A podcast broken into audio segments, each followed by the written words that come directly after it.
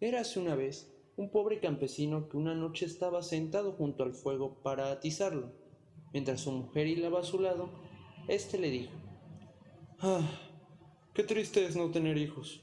Cuánto silencio hay en esta casa, mientras en las otras todo es alboroto y alegría. Sí, respondió la mujer.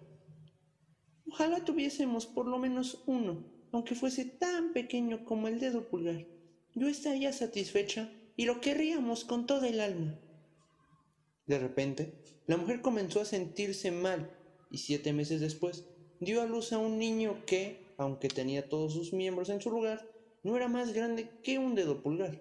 Entonces los padres exclamaron, es tal como lo deseamos y lo vamos a querer con toda el alma. Por su tamaño, lo nombraron pulgarcito, y a pesar de que lo alimentaban tanto como podían, el niño seguía tan pequeño como al principio. Sin embargo, su mirada era tan inteligente y penetrante. Además, demostraba ser un pequeño muy listo y capaz de salirse con la suya en cualquier cosa que se propusiera. Un día que el leñador se dirigía al bosque para trabajar, pensó, ah, si tan solo alguien llevara el carro por mí.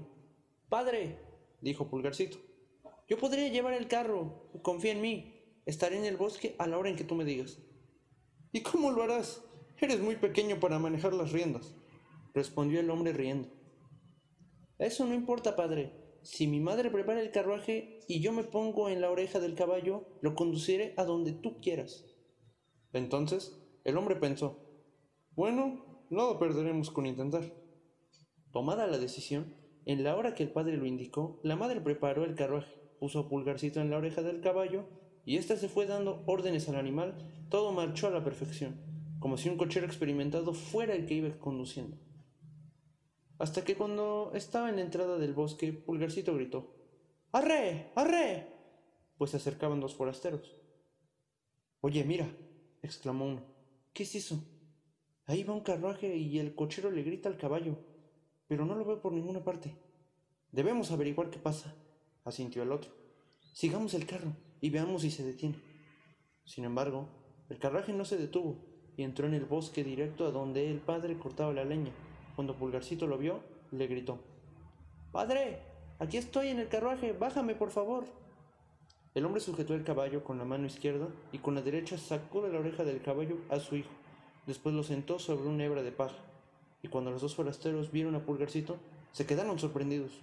Enseguida, uno de ellos se llevó al otro aparte y le dijo, Oye, ese pequeñito podría significar una fortuna si lo exhibimos por dinero en la ciudad en ciudad. Vamos a comprarlo. Entonces fueron con el leñador y le dijeron, Véndanos ese pequeño, le prometemos que estará bien con nosotros. No, dijo el padre, es mi más preciado tesoro y ni por todo el oro del mundo lo daría a alguien. Sin embargo, Pulgarcito escuchó la propuesta y agarrándose a un pliego de los pantalones de su papá, subió hasta su hombro para decirle al oído, Padre, deja que vaya con ellos, te prometo que volveré. Así el leñador mandó a su hijo con los hombres a cambio de una buena pieza de oro. ¿Dónde te quieres sentar? le preguntaron los forasteros. Siéntame la ala de su sombrero, para que pueda pasearme alrededor de ella y contemplar el paisaje. Tendré cuidado de no caerme. Ellos hicieron lo que les pedía, y ya que se había despedido de su padre, los forasteros partieron con él andando hasta que se ocultó el sol y Pulgarcito les dijo, Déjenme bajar, necesito hacer algo. Bah, tú no te muevas, replicó el hombre en cuyo sombrero viajaba Pulgarcito. No me molestará, de vez en cuando los pajaritos también sueltan algo en mi sombrero. No, protestó Pulgarcito. Yo sé manejarme con educación. Bájame, deprisa. Así que el hombre se quitó el sombrero y puso al pequeño en un campo al borde del camino. Ahí Pulgarcito comenzó a brincar y se escondió en una madriguera que ya había visto antes. Buenas noches, señores. Ustedes pueden continuar su camino sin mí, gritó desde su refugio en tono de burla.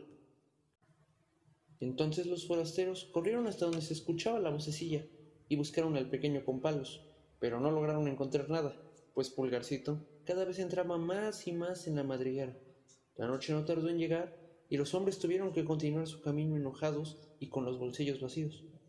Cuando Pulgarcito se aseguró de que se habían ido, salió de su escondite y pensó, eso de andar por el campo oscuras es peligroso. Al menor descuido te puedes romper la cabeza. pero por fortuna se encontró con una concha de caracol vacía y pensó de nuevo, alabado sea el Señor, aquí puedo pasar la noche a salvo. Y se metió en ella. Poco tiempo después, mientras estaba dormido, escuchó a dos hombres y que uno de ellos decía, ¿Cómo haremos para quitarle al cura su dinero? Yo te lo diré, gritó Pulgarcito. ¿Ah, ¿Qué es eso? Preguntó uno de los ladrones asustado. Escuché una voz. Los dos hombres se detuvieron y Pulgarcito continuó. Llévenme con ustedes, yo les voy a ayudar. ¿Dónde estás? preguntaron los ladrones. Busquen por el suelo y sigan mi voz, respondió. Cuando los ladrones lo encontraron, lo levantaron y dijeron, Pequeño hombrecillo, ¿cómo piensas ayudarnos? Miren, respondió Pulgarcito, me meteré entre los barrotes de la reja y me dirigiré hasta el cuarto del cura. Después les pasaré por ahí todo lo que se quieran llevar. Parece una buena idea, dijeron los ladrones. Veamos qué puedes hacer. Cuando llegaron a la casa del cura, Pulgarcito se deslizó al interior y una vez que estuvo adentro gritó con todas sus fuerzas. ¡Se quieren llevar todo lo que hay aquí! Habla más bajo, para que no se despierte nadie, exclamaron los ladrones asustados. Pero Pulgarcito, fingiendo que no los escuchó, replicó a todo pulmón. ¿Qué quieren? Todo lo que hay. La cocinera que dormía en una habitación contigua escuchó el alboroto y comenzó a incorporarse en su cama, aguzando el oído.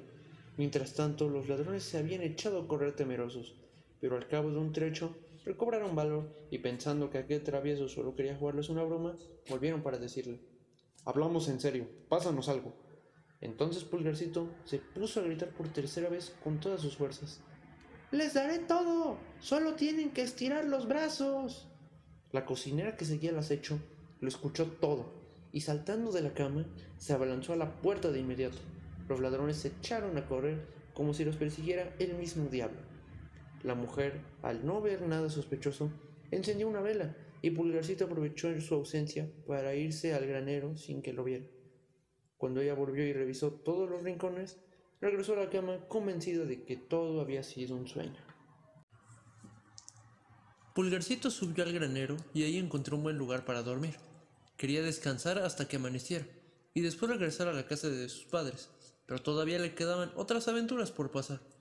Al amanecer, la cocinera saltó de la cama para ir a alimentar al ganado. Entró primero en el granero y tomó algo de hierba, justo en la que dormía el pobre pulgarcito, cuyo sueño era tan profundo que no se dio cuenta de nada, y se despertó hasta que estaba en la boca de la vaca. Por Dios, exclamó, ¿cómo es que terminé en este molino? Entonces se dio cuenta de dónde estaba metido y comprendió que debía fijarse bien en los dientes del animal para que no lo trituraran y quedara hecho papilla. Así que se deslizó con la hierba hasta el estómago.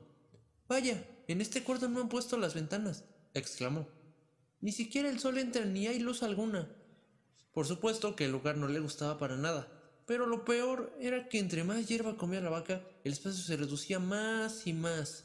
Al fin, muerto de miedo, se puso a gritar con todas sus fuerzas. ¡Ya no me des más hierba! ¡Ya no me des más hierba! La cocinera que ordeñaba la vaca, cuando escuchó esa voz sin ver a nadie, recordó que era la misma de la noche anterior y se asustó tanto que cayó de su silla derramando toda la leche. De inmediato fue con el cura y le dijo alterado Dios mío, señor cura, la vaca me ha hablado. Estás loca, respondió el cura. En ese momento, él bajó al establo para ver qué sucedía y apenas puso el pie adentro, Pulgarcito volvió a gritar. ¡Ya no me des más hierba! ¡Ya no me des más hierba!